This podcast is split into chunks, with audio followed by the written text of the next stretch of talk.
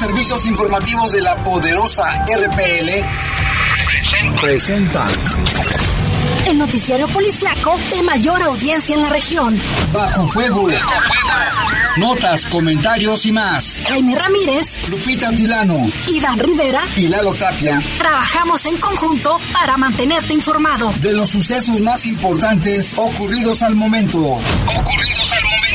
En Bajo Fuego, tu opinión es importante. Comunícate al 477-718-7995 y 96. WhatsApp 477-147-1100. En Bajo Fuego, esta es la información.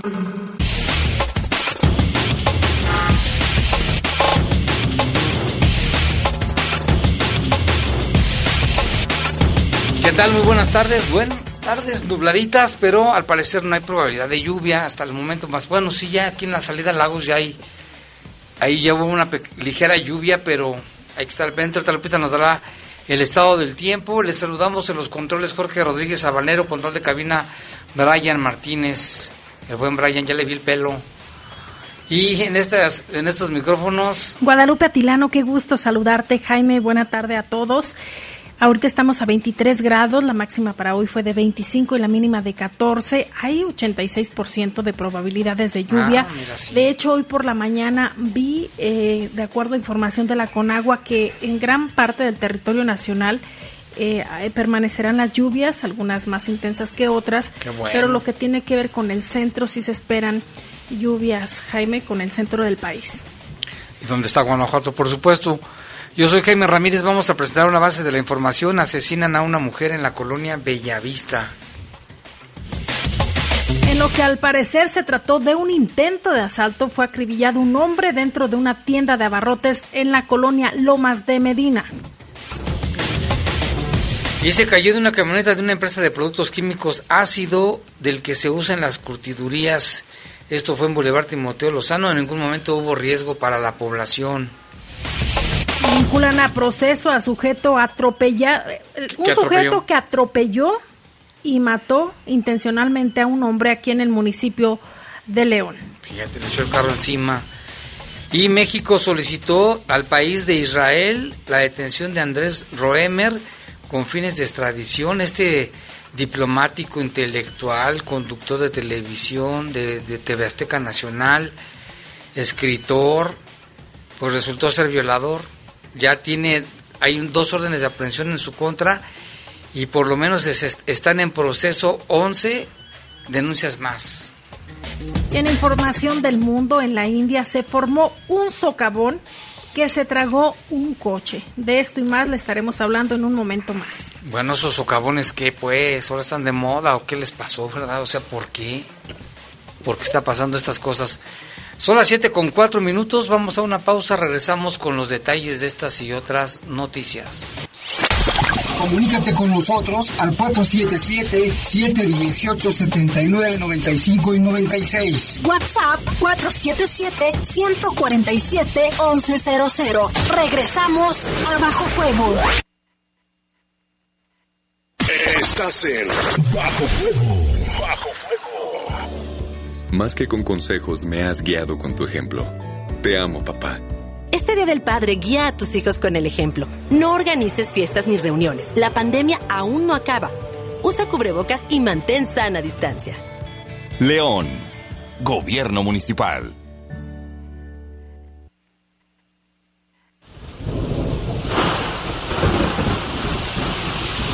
Evitemos inundaciones. En esta temporada de lluvias, tira la basura en su lugar. Recuerda que la recolección de residuos voluminosos no tiene costo. Informes en el teléfono 477-194-2600.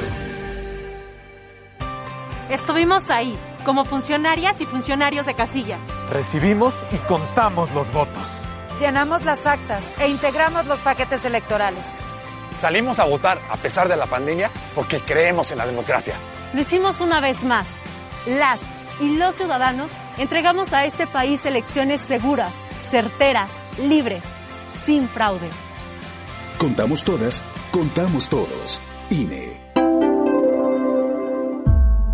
En el Poder Judicial del Estado de Guanajuato garantizamos la transparencia y el acceso a la información Ahora ya puedes consultar las versiones públicas de las sentencias de segunda instancia emitidas por las y los magistrados. Ingresa a www.poderjudicial-mediogto.gov.mx. Justicia con calidad y transparencia. Estás en Bajo Fuego. Bajo Fuego. Comunícate con nosotros al 477-718-7995 y 96. WhatsApp 477-147-1100. Continuamos en Bajo Fuego.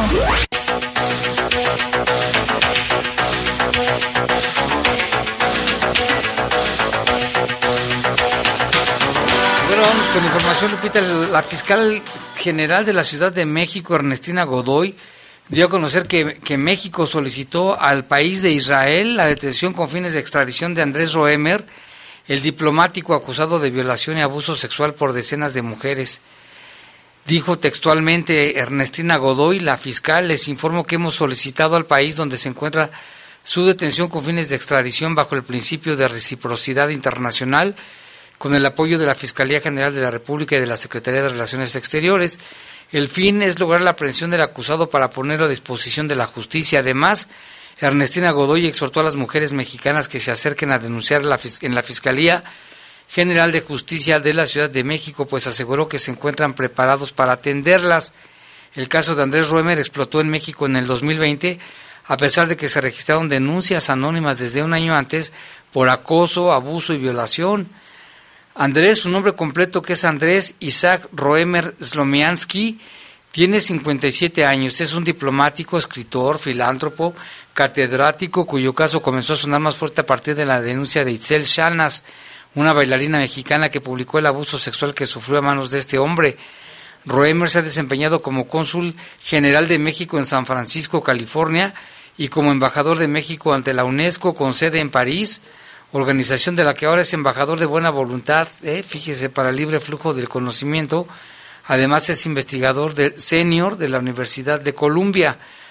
Del otro lado de su prolífica carrera política, el diplomático ejercía violencia contra las mujeres con un modus operandi específico que, de acuerdo con diversas denuncias, buscaba que sus víctimas se reunieran con él en su casa con la excusa de ofrecerles un empleo y era entonces cuando abusaba de ellas. Actualmente el escritor tiene dos órdenes de aprehensión expedidas por la Fiscalía General de Justicia de la Ciudad de México, la última de ellas expedida el pasado 21 de mayo. En aquel momento la fiscal Ernestina Godoy reiteró, ya lo buscamos con el apoyo de las autoridades federales como la Fiscalía General de la República, para que rinda cuentas ante la justicia. Pero hay más de este tema, Lupita. Mire, pero al desatarse el escándalo de Andrés Roemer, huyó al, de, del continente y se refugió en Israel, donde un periodista del lugar lo confrontó directamente a inicios de mayo. En el video se ve al comunicador Amir Schwan, que aborda al diplomático y le pregunta, ¿es propio que uses tu judaísmo para permanecer en Israel, para escapar de México? Y él contestó, no estoy escapando de ningún lado. Estaba nervioso Roemer al tiempo que se alejaba a toda velocidad mientras que un tercer hombre le tomaba el brazo. En otro momento de la grabación se observa a Roemer, de 57 años de edad, sosteniendo a la cámara que lo persigue. No he hecho nada malo, nada, nada. En México le cuestiona el periodista israelí. No, en ningún lado, lo juro, aseguró. Quien fuera diplomático ante la UNESCO aseveró que hay más de 400 mujeres que lo apoyan y que me conocen, créeme. Eso fue lo que dijo. Eso es lo que dijo y se había enojado, molesto, pero hay más de 11 denuncias por lo menos en este momento, ¿eh? pero hay más, ¿eh? hay más casos. Más las que se sumen. Y mire, la conferencia del episcopado mexicano lamentó el asesinato del sacerdote francis, franciscano Juan Antonio Orozco, del clero de la, de la prelatura de, Nayar, y quien al dirigirse a la comunidad tepehuana de los pajaritos, allá en Durango, fue privado de la vida, víctima de violencia que se vive parte de nuestro país, Jaime, esta situación. A través de un comunicado emitido por el presidente de, y secretario del, de, de, la este, conferencia del episcopado mexicano. Así es, eh, Monseñor Rogelio Cabrera López y Alfonso Miranda Guardiola Respectivamente, señalan que la Iglesia Católica expresa el pésame y condolencias a los familiares y amigos del padre Juan Antonio Orozco, así como a los fieles de la prelatura de Nayar por, el, por este hecho que se registró el sábado. Luego de pedir por el eterno descanso de su compañero, el episcopado mexicano hizo votos para que regrese la paz a todo el país. Dijeron, pidamos al Señor la paz para nuestra patria, que Santa María de Guadalupe consuele eh, con su corazón de madre nuestro dolor y restablezca la justicia y la paz en nuestra sociedad, manifestó eh, pues este posicionamiento que se da eh, pues por parte de la Iglesia Jaime en torno al asesinato del padre Juan Antonio Orozco. Por su parte, la arquidiócesis de Durango también expresó sus condolencias a la prelatura de Nayar y a su obispo José, José Jesús González Hernández. Señaló nuestras oraciones por su eterno descanso, por su familia y la familia franciscana. Publicó en sus redes sociales el obispo de Durango, Faustino Armendaris Jiménez. Pues un caso terrible, Lupita. Y es que el Centro Católico detalló que con la muerte del fraile suman tres las muertes de sacerdotes clérigos asesinados en circunstancias violentas durante el actual sexenio. El 23 de agosto del año 2019, el sacerdote José Martín Guzmán Vega de la diócesis de Matamoros fue asesinado en un hecho violento, mientras que el 27 de marzo pasado perdió la vida Gumercindo Cortés en Dolores Hidalgo, Guanajuato, quien perteneció a la diócesis de Celaya. Y hay más, Jaime, un cargamento de 23 kilogramos de presunto fentanilo fue hallado en el Aeropuerto Internacional de Tijuana, en aquella entidad federativa, en Baja California. El descubrimiento ocurrió gracias a un binomio canino de la Guardia Nacional en un operativo conjunto con personal de la Administración General de Aduanas del Servicio de Administración Tributaria. Los posibles narcóticos fueron encontrados cuando elementos realizaban una revisión de rutina a una empresa de paquetería. Uniformados detectaron una caja de cartón enviada desde Hong Kong cuando el perro, entrenado para localizar drogas, señaló que había contenido sospechoso. Cuando abrieron para comprobar que había en su interior, pues encontraron bolsas de plástico con sustancia granulada con las características de la droga conocida como fentanilo. El envío tenía como destino final un domicilio en Culiacán, capital del estado de Sinaloa, y pues reveló eh, este, estos datos, Jaime, los documentos y la droga incautada fueron entregados y presentados a la Fiscalía General de la República. Autoridades ya realizan los peritajes para iniciar la carpeta de investigación. Y es que la Fiscalía General de la República ejecutó 57 cateos en mayo en la región noreste del país, que es Baja California, Baja California Sur, Chihuahua, Durango, Sinaloa y Sonora, y como resultado de las operaciones fueron detenidas 29 personas y se aseguraron 300 kilogramos de marihuana. Además de 49 de fentanilo, así como distinto gramaje de metanfetaminas, heroína, cocaína, cristal, entre otras sustancias. También fueron aseguradas 23 armas largas, 15 armas cortas, más de 2.000 cartuchos, 121 cargadores y 9 granadas. En un comunicado, la Fiscalía General de la República precisó que durante estas acciones se aseguró también dinero en efectivo, en moneda nacional y extranjera, así como documentos, dispositivos móviles, medicamentos, aceite de cannabis, equipo táctico, miras, miras telescópicas, dos lanzagranadas, diversa maquinaria y más de 21 mil litros de hidrocarburo. La Fiscalía precisó que otros tres cateos en materia de migración fueron ejecutados, dos en Baja California y uno más en Chihuahua, donde se ubicaron a 37 migrantes. Se detuvieron a 12 personas y se aseguraron cuatro inmuebles, cartuchos, marihuana, y un arma corta. Y otra información, un hombre que atropelló con su coche a dos mujeres en la colonia Viaducto Piedad en la Ciudad de México, en la alcaldía de Iztacalco. Pues imaginen, los hechos se habrían registrado la noche del sábado, en la madrugada. ¿Quién los atropelló? Amigos de las jóvenes aseguran que el presunto responsable responde al nombre de Diego Elguera. Las jóvenes atropelladas se encuentran internadas en el hospital de Choco en la Ciudad de México y su estado de salud es muy grave, Lupita, muy grave. Se difundió un video donde las imágenes en redes sociales han provocado toda clase de reacciones contra este sujeto.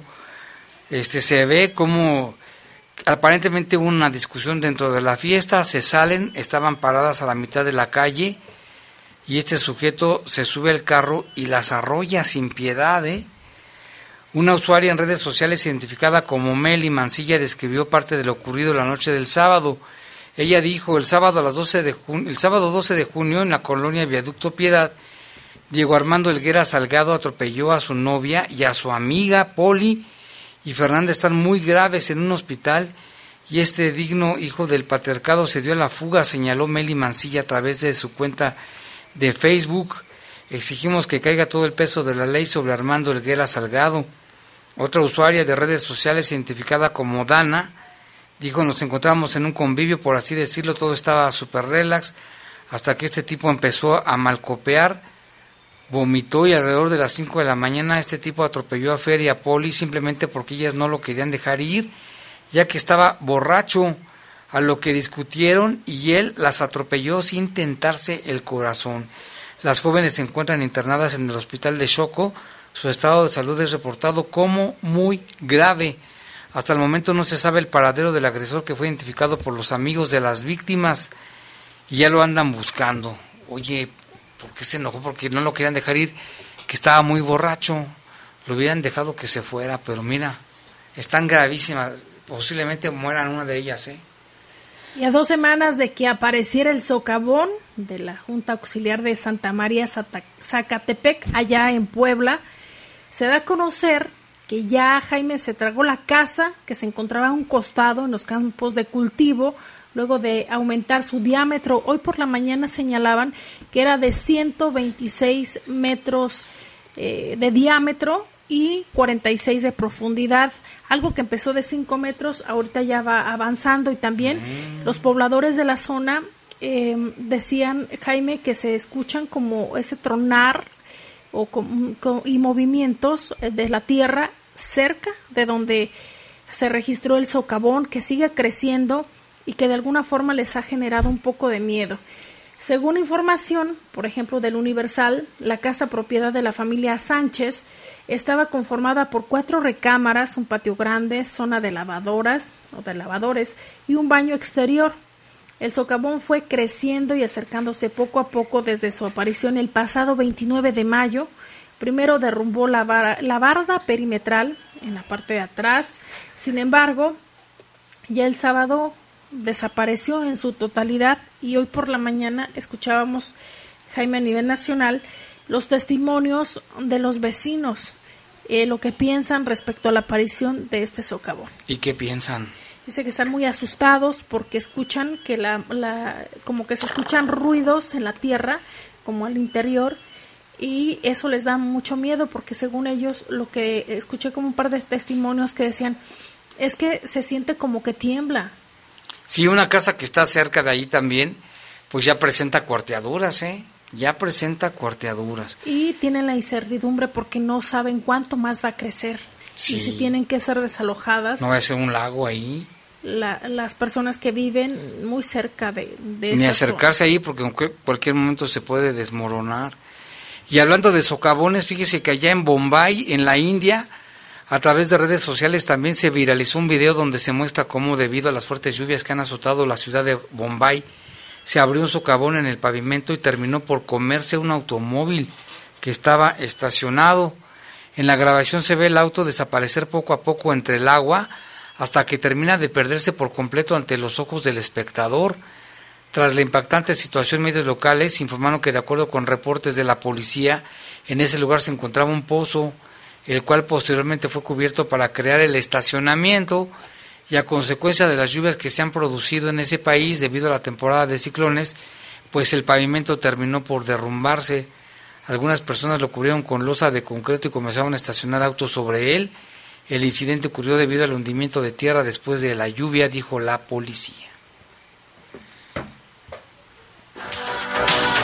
Y mira, Lupita, ya le damos cuenta de este caso que tiene conmocionado a España. El hombre que por hacerle la maldad a su esposa, que lo se habían separado, decidió asesinar a sus dos pequeñas hijitas, una de un año, una de seis. Encontraron a una en el mar a mil metros de profundidad, la otra nada más encontraron una bolsa y se cree que el sujeto está desaparecido. Pues hoy sucedió algo sumamente emotivo.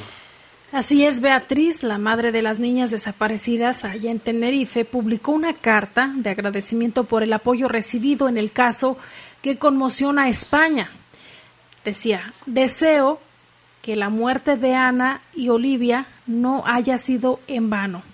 La carta de la madre de las niñas, cuyo caso conmociona, dice lo siguiente, con todo el dolor de mi alma les quiero escribir una carta agradeciendo, de agradecimiento señala la, madre de estas pequeñas. En una carta abierta publicada un día después de conocerse los detalles del presunto homicidio cometido por el padre de sus hijas. La madre de Ana y Olivia confiesa que se le vino el mundo encima cuando le dijeron esta noticia del hallazgo del cuerpo de su hija mayor. El hallazgo en el fondo del mar del cuerpo de Olivia de seis años que desapareció junto a Ana de, de un año el pasado 27 de abril, marca un trágico desenlace en el caso que ha mantenido en vilo a España. Las niñas desaparecieron el día en que su padre Tomás, de 37 años, debía entregarlas en casa de su ex esposa. Tras pasar la tarde con las pequeñas, nunca devolvió a las niñas y tanto la madre como las autoridades mantenían las esperanzas de que estuvieran con vida, por lo que el hallazgo del cuerpo de Olivia el jueves pasado ha sido un duro golpe, que eh, dice ella, que trascienda en amor para los niños en forma de protección, educación y respeto. El auto judicial publicado el sábado, después de que se levantó pues esta, se dio a conocer esta noticia, sostiene que el presunto asesino de sus dos hijas, pues se debe a una situación familiar, Jaime. Posteriormente señalan en el documento que las introdujo en bolsas deportivas y tres horas y media después las arrojó al fondo del mar desde su embarcación de recreo.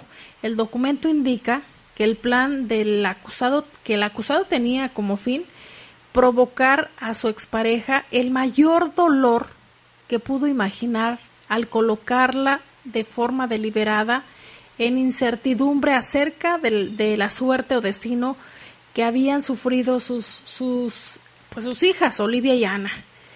En el texto de Beatriz se refiere a este hecho como madre, me duele en el alma no poderles haber salvado la vida Ojalá yo hubiera estado en ese momento junto a ellas de la mano y morir juntas. Pero eso no pudo ser porque Tomás quería que, que sufriera buscándolas sin descanso y de por vida. Esa fue la razón por la que dejarme a mí con vida. Imagínate, Jaime, una situación familiar se convierte en una situación trágica y todo apunta que fue por venganza. Sí, porque esta mujer se juntó con otra persona y decía Jimeno que no toleraba que la nueva pareja compartiera momentos con sus hijas. En su carta abierta, Zimmerman afirma que quiso escribir para explicar los momentos que vivió cuando se enteró del fatal desenlace y también dice que la muerte sirva a otros padres para volar, valorar perdón a sus hijos. Deseo que la muerte de las niñas sirva para crear mayor conciencia sobre el amor que entregamos a nuestros hijos en valorarlo y cuando estemos con ellos no tener la cabeza en otros asuntos, sino en ellos. El trágico desenlace en el caso de las niñas junto a su padre que ha conmocionado España. Hay un barco de la Guardia Civil involucrado en la búsqueda de las niñas. Asimismo, subraya la necesidad de que haya leyes más estrictas para proteger a todos los niños y agradece a sus hijas por haber puesto el foco de atención en la violencia que se le llama vicaria. Son los sujetos que matan a los hijos para hacer sufrir a las, a las mamás o a los papás. Hay una frase que, que creo que está bastante fuerte en la de la carta, Jaime, donde ella dice, ellos no tienen por qué cargar con esta mochila y si el amor se acabó, lo más importante es el bienestar de los hijos. Sobre todo, es terrible, o sea, la, encontraron el cuerpo de la de seis años. La de uno encontraron la bolsa rota, por lo que se considera que a lo mejor la niñita pues, se salió de la bolsa y se desapareció en el océano y siguen buscando a Jimeno. Creen que se suicidó, pero no se sabe. Y otra información, mire, la NASA informó que se encuentra desarrollando un telescopio infrarrojo de defensa planetaria que durante las 24 horas del día detectará todos los asteroides que tengan riesgo de impactarse con la Tierra. Este nuevo telescopio será capaz de descubrir y caracterizar la mayoría de los asteroides y los cometas que se encuentran a 45 millones de kilómetros de la Tierra y son considerados potencialmente peligrosos. El científico del programa New Earth Object Surveyor Mike Kelly, como se les conoce a los objetos que se encuentran cerca de la Tierra, informó que después de 10 años de su lanzamiento, tal telescopio lograría llegar al 90% de los objetos de 140 metros o más de diámetro. Y pues es un avance, ¿no? Porque sí van a estar vigilando y cualquier situación de peligro van a advertir. Ya son las 7.27, una pausa, regresamos. Comunícate con nosotros al 477-718-7995 y 96. WhatsApp 477-147-1100. Regresamos a Bajo Fuego. Estás en Bajo Fuego. Bajo en 2021 se conmemoran 10 años de la Reforma Constitucional de Derechos Humanos y Amparo. La Suprema Corte asumió un compromiso con las reformas, transformando con sus decisiones de forma inédita los derechos humanos para que tengan un impacto real en beneficio de todas las personas. Siguen los eventos conmemorativos del 11 al 18 de junio y durante todo el 2021 en www.scjn.gov.mx. 10 años de derechos. Suprema Corte, el poder de la justicia. En el Poder Judicial del Estado de Guanajuato garantizamos la transparencia y el acceso a la información. Ahora ya puedes consultar las versiones públicas de las sentencias de segunda instancia emitidas por las y los magistrados. Ingresa a www.poderjudicial-mediogto.gov.mx. Justicia con calidad y transparencia.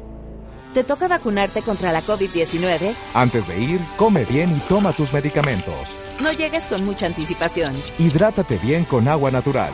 Si tienes dudas, visita mivacuna.salud.gov.mx. Recuerda, la vacuna te protege y protege a quienes queremos. Cuidémonos entre todos. Vacúnate y no bajes la guardia.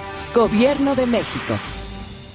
Este programa es público ajeno a cualquier partido político. Queda prohibido el uso para fines distintos a los establecidos en el programa. Ahora las niñas y niños, adolescentes y jóvenes tienen garantizado el derecho a la educación gratuita en todos los niveles. La inclusión, permanencia y continuidad. En la 64 legislatura, el Senado aprobó las leyes de reforma educativa. El sistema escolar va ahora por la calidad, la dignidad y los valores nacionales. Con la participación de alumnos, el magisterio y de padres de familia en beneficio del futuro de México. Senado de la República. Cercanía y resultados. Estás en Bajo Fuego. Bajo Fuego. Comunícate con nosotros al 477-718-7995 y 96. WhatsApp 477-147-1100. Continuamos en Bajo Fuego.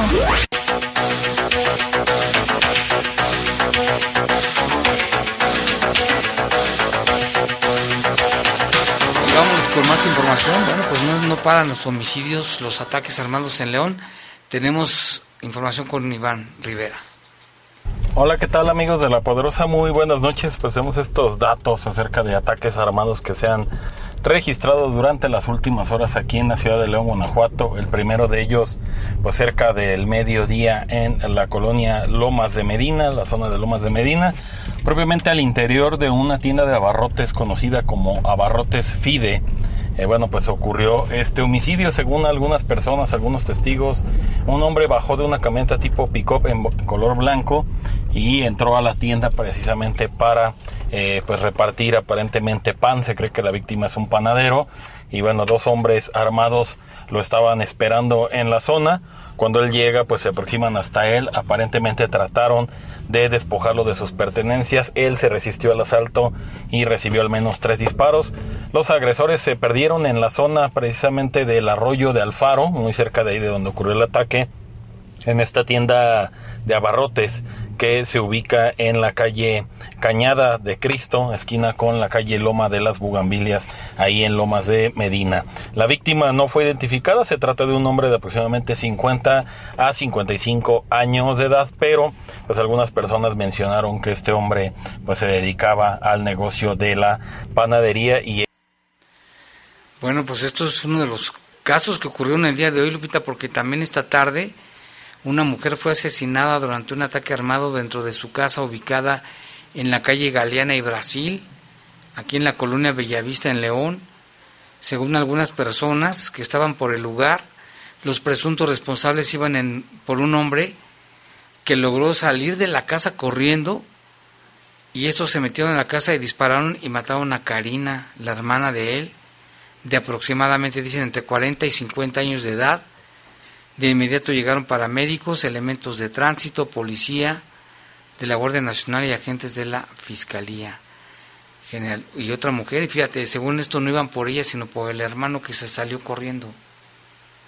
mire, esta tarde una camioneta tiró sobre el bulevar Timoteo Lozano una pequeña cantidad de ácido de ese que se utiliza para la curtiduría. De inmediato acudieron elementos de protección civil para controlar la situación y quitar la sustancia. No se reportan personas lesionadas o intoxicadas. En ningún eh, momento hubo riesgo para la ciudadanía, en lo que da a conocer la autoridad. En el bulevar, el donde se derramó esta sustancia fue cerrado, en tanto se realizaban los trabajos de limpieza. Todavía hace tres horas eh, publicó eh, las autoridades municipales aquí en León, Jaime, que no se dejaran guiar por información falsa, que seguían trabajando para mitigar riesgos. Sí, no sé, no sé a qué información se referían, vamos a checar, pero sí creo que estaban desvirtuando la información. Así que mejor haga caso, háganos caso a nosotros o, a las autoridades que ellos tienen realmente lo que ahí sucedió. Y también un hombre fue asesinado a balazos, ya decía Iván, el caso de en una tienda en la colonia Lomas de Medina. Al parecer la persona trabajaba como panadero y había llegado a la tienda precisamente para entregar el producto. Al entrar al negocio fue amagado por dos de los presuntos responsables asaltantes y según al parecer se resistió al asalto, los presuntos responsables iban en motocicleta, de inmediato llegaron elementos de policía, tránsito, fiscalía por supuesto y de la Guardia Nacional.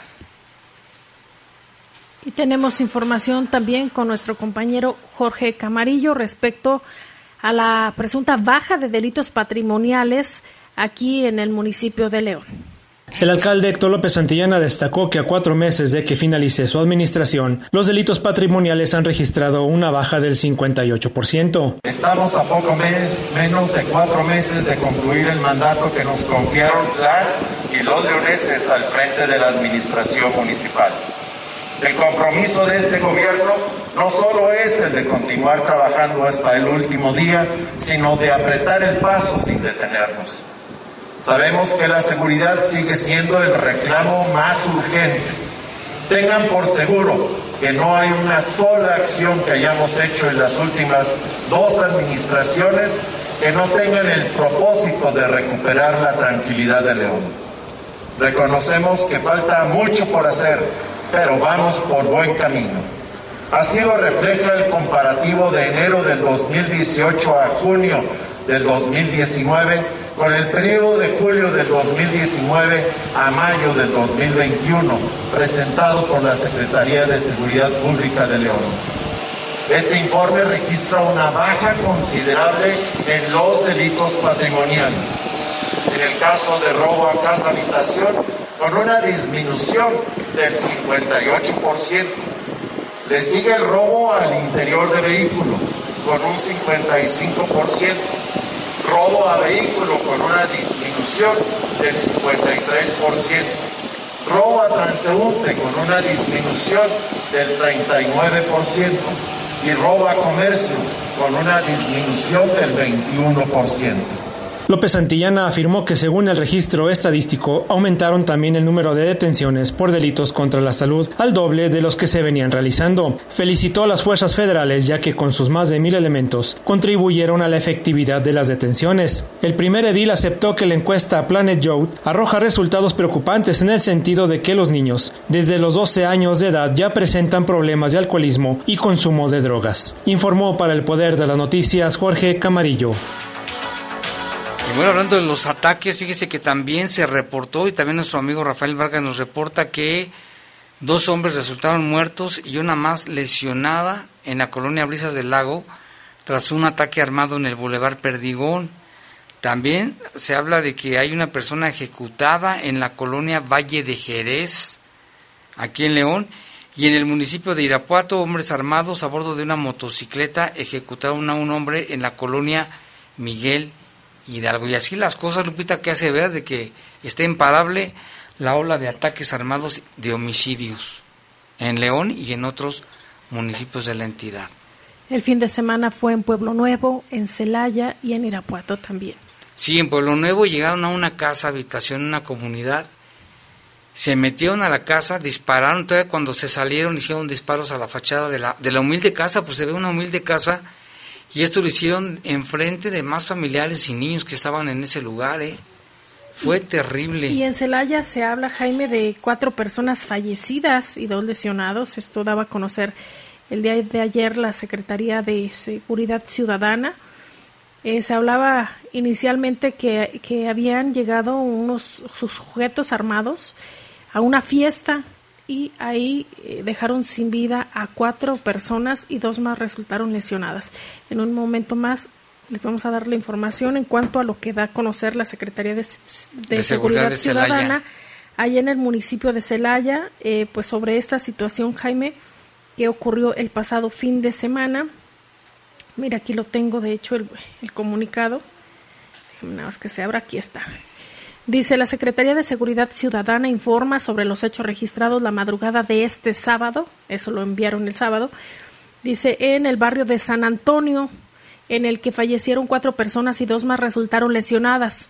Fue mediante una llamada de emergencias al 911 que se tuvo conocimiento de detonaciones de arma de fuego en un domicilio ubicado en la calle Héroes de Nacosari, en dicho barrio donde se realizaba una fiesta privada. Inmediatamente se movilizó a los elementos de emergencias médicas y de la Policía Municipal, quienes al arribar al lugar de los hechos localizaron a varias personas lesionadas. Al atender eh, este reporte se corroboró de cuatro hombres, desafortunadamente que ya no contaban con signos vitales. Eh, se trasladó de inmediato a dos personas con lesiones para que recibieran atención médica en un hospital. Paralelamente, se inició un operativo de búsqueda y localización con autoridades estatales y federales para dar con los posibles agresores, asegurando en el lugar una camioneta Ford Lobo color blanco con impactos de arma de fuego. Al lugar arribaron elementos del área pericial y de investigación de homicidios de la Fiscalía General del Estado de Guanajuato, quienes se hicieron cargo de las investigaciones. Esto de lo ocurrido en Celaya el sábado. En Celaya, de Irapuato, Pueblo Nuevo.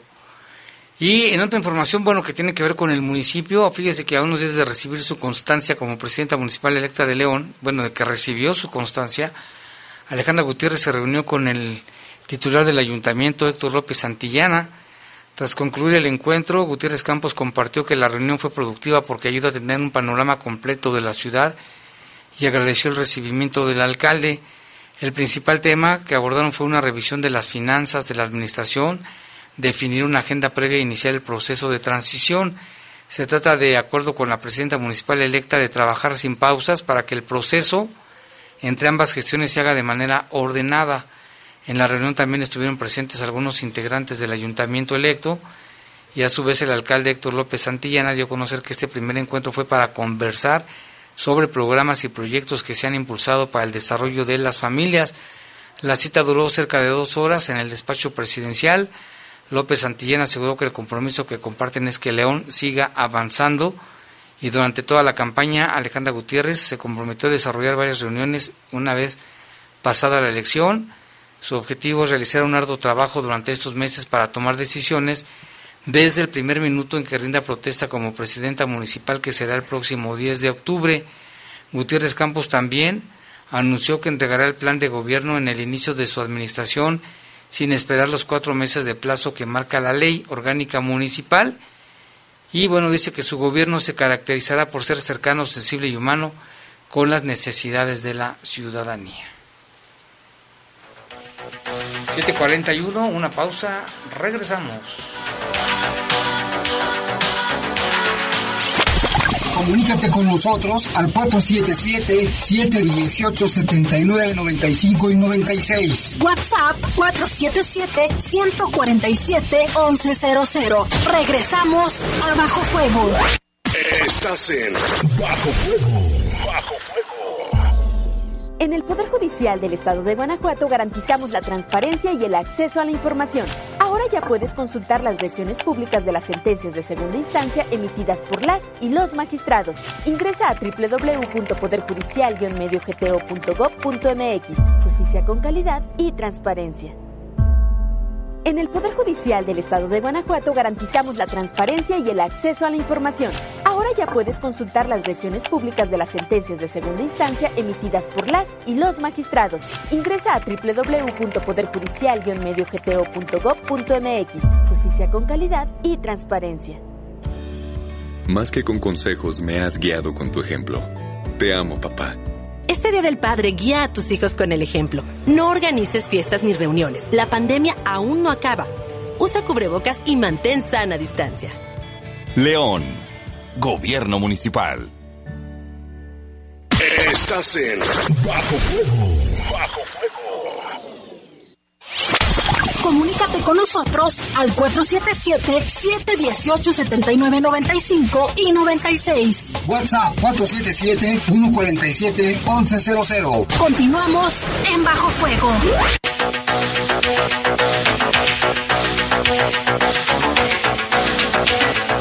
El tiempo, ya son las 7 con 42 y tenemos más información, Lupita.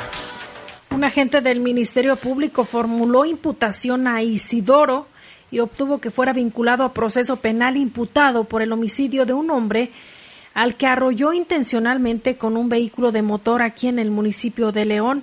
Se da a conocer que fue aprendido por agentes de, de investigación criminal y ahora eh, pues ya Isidoro eh, fue obtuvo ya la vinculación a proceso Jaime. ¿Cómo estuvieron los hechos? Se da a conocer por parte de la Fiscalía sobre esta investigación. Se estableció que a, a, la medianoche del 19 de abril del 2020 Isidoro tuvo una discusión con su cónyuge y en ese momento el ofendido intervino en la discusión para tratar de calmar la situación, pero esto desató una reacción agresiva por parte de otros dos sujetos que comenzaron a perseguirlo hasta llegar a la calle Río Mayo y a Toyac de la colonia Las Margaritas, donde le dieron alcance y lo dejaron sobre el cruce vial. En ese momento Isidoro pasó por encima de él en varias ocasiones con un vehículo de motor provocándole su muerte. Al tener conocimiento de la noticia criminal, los peritos de la Agencia de Investigación y la Unidad Especializada en Investigación de Homicidios de la Fiscalía Región A llegaron al lugar de los hechos para dar inicio con las indagatorias. Se llevó a cabo el procesamiento de la escena con el acopio y la preservación de los indicios, además de diversas entrevistas recabadas en conjunto que permitieron esclarecer los hechos y la identidad eh, sobre este caso. Luego de su aprehensión, Isidoro fue llevado a audiencia con un juez y el agente del Ministerio Público expuso los datos de prueba integrados en la carpeta de investigación y fue así que se le formuló la imputación por el delito de homicidio calificado y el juez resolvió favorablemente a la petición de la representación social y vinculó a proceso penal al, al imputado con prisión preventiva como medida cautelar. Mire también lo que nos daban cuenta, este, Radio Escuchas, ayer se suscitó una balacera en unos campos de fútbol. Pues es que es lo malo, no saben perder. Y si hay unos campos ubicados en las inmediaciones de la colonia Santa Rosa de Lima, junto a la Unitec, ayer por la tarde una campal entre jugadores y porras, hasta balazos hubo, llegaron varias unidades de seguridad pública y hasta la Guardia Nacional. Y es que la misma fiscalía que hoy da a conocer tomó conocimiento del ingreso a un hospital de dos hombres y dos mujeres, los cuales presentan heridas de arma de fuego. Estos hechos ocurrieron en los campos de fútbol que se encuentran en las calles de San Mariano y Corrales Ayala en la colonia Santa Rosa de Lima.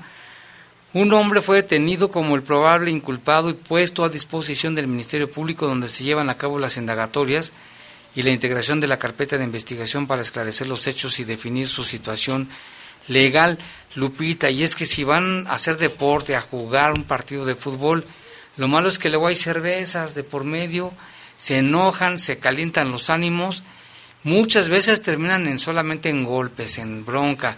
Pero ahora alguien sacó un arma de fuego y hay cuatro personas heridas, delicadas en hospitales, dos hombres y dos mujeres, pues a raíz de lo que tenía que haber sido un, partido de, de, fútbol o un, convivio, pues bien, y mira lo que sucedió allá. Y también en San Francisco del Rincón se tomó conocimiento de la existencia de un hombre de 21 años, el cual falleció por disparos de arma de fuego. Los hechos se registraron en la calle Pino Suárez de la colonia Barrio de San Antonio. Al lugar arribaron peritos de, de la Fiscalía para esclarecer los hechos. Eh, Jaime, ya se llevan a cabo las indagatorias correspondientes. También aquí dice por parte de Seguridad Pública de un cuerpo sin vida en Irapuato que presenta impactos de arma de fuego. Fueron trasladados por una unidad sobre el camino de terracería que va a San Ignacio, de San Ignacio a la comunidad del Romeral.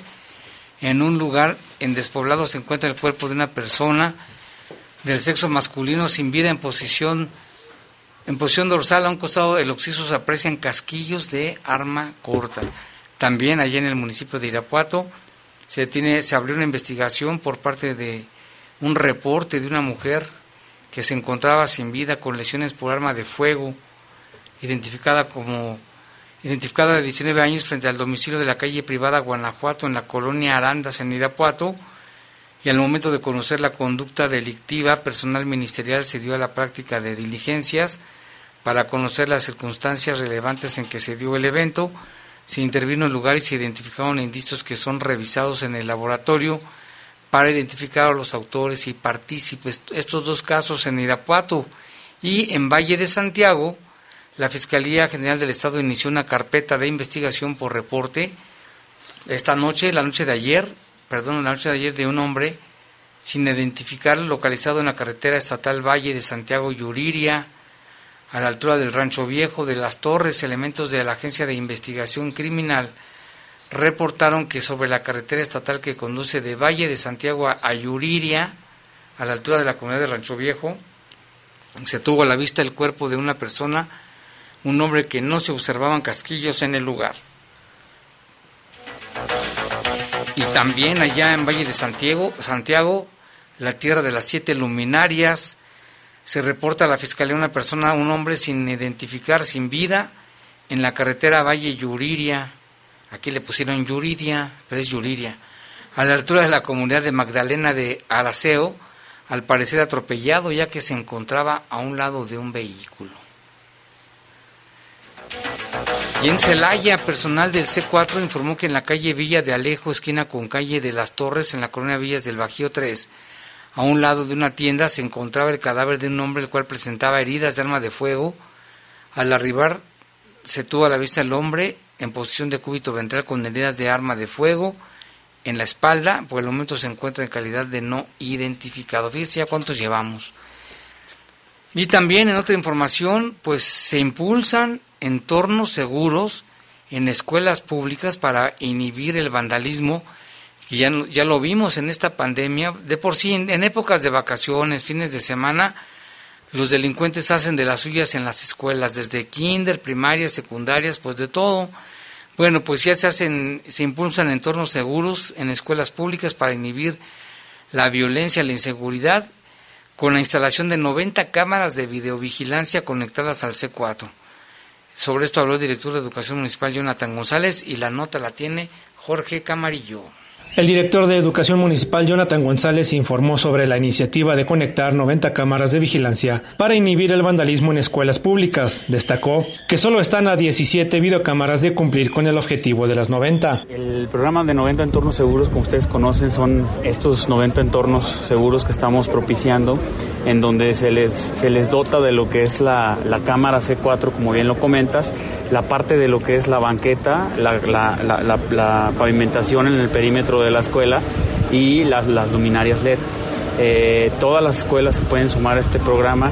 Hoy por hoy tenemos mapeados estos 90 entornos que son las escuelas que tienen mayor incidencia delictiva. Y pues bueno, obviamente como ustedes saben también con el tema de la pandemia, pues esta parte lamentablemente este, ha habido vandalismos en las escuelas este, derivado de, que bueno, se han mantenido eh, pues sin, alumnos, sin una actividad eh, eh, como se venía dando en el tema escolar. El funcionario municipal indicó que las cámaras van a ser instaladas por la Secretaría de Seguridad Pública. Mira, son, son 90 cámaras, estas cámaras las conecta directamente, las instala Seguridad Pública, que son quienes ven en dónde son eh, en dónde es el mejor espacio en donde se tienen que instalar, la mejor posición, etcétera, etcétera, estratégicamente.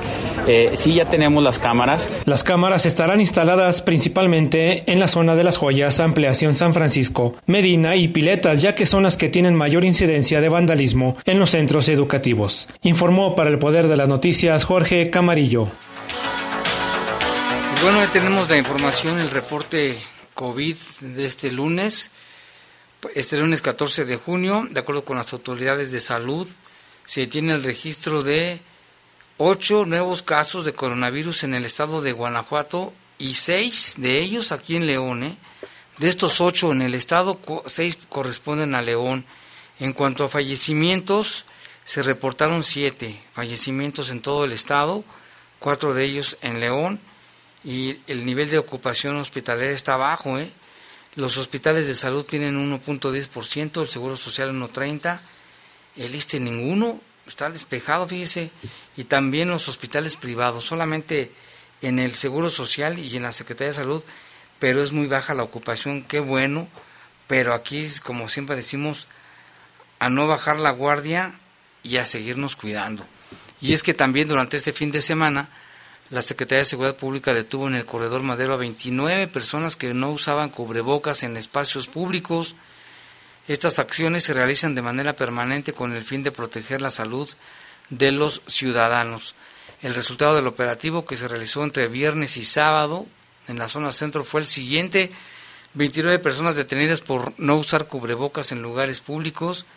El resultado del operativo alcoholímetro fue 16 personas con aliento alcohólico, 12 ebrios incompletos, 13 ebrios completos, dice aquí, hasta las chanclas yo creo, de acuerdo con el reglamento de la Policía y Vialidad. Además fueron detenidas cinco personas por participar en pleitos, en riñas.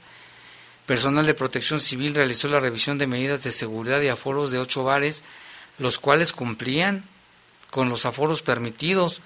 La Secretaría de Seguridad hace un llamado a la ciudadanía a seguirse cuidando porque la pandemia aún no termina, ¿eh? no termina, seguimos en semáforo amarillo y hay que seguir tomando la sana distancia donde se pueda, pero el uso del cubrebocas ese sí traerlo permanentemente. Es más, si puede traer doble, mejor.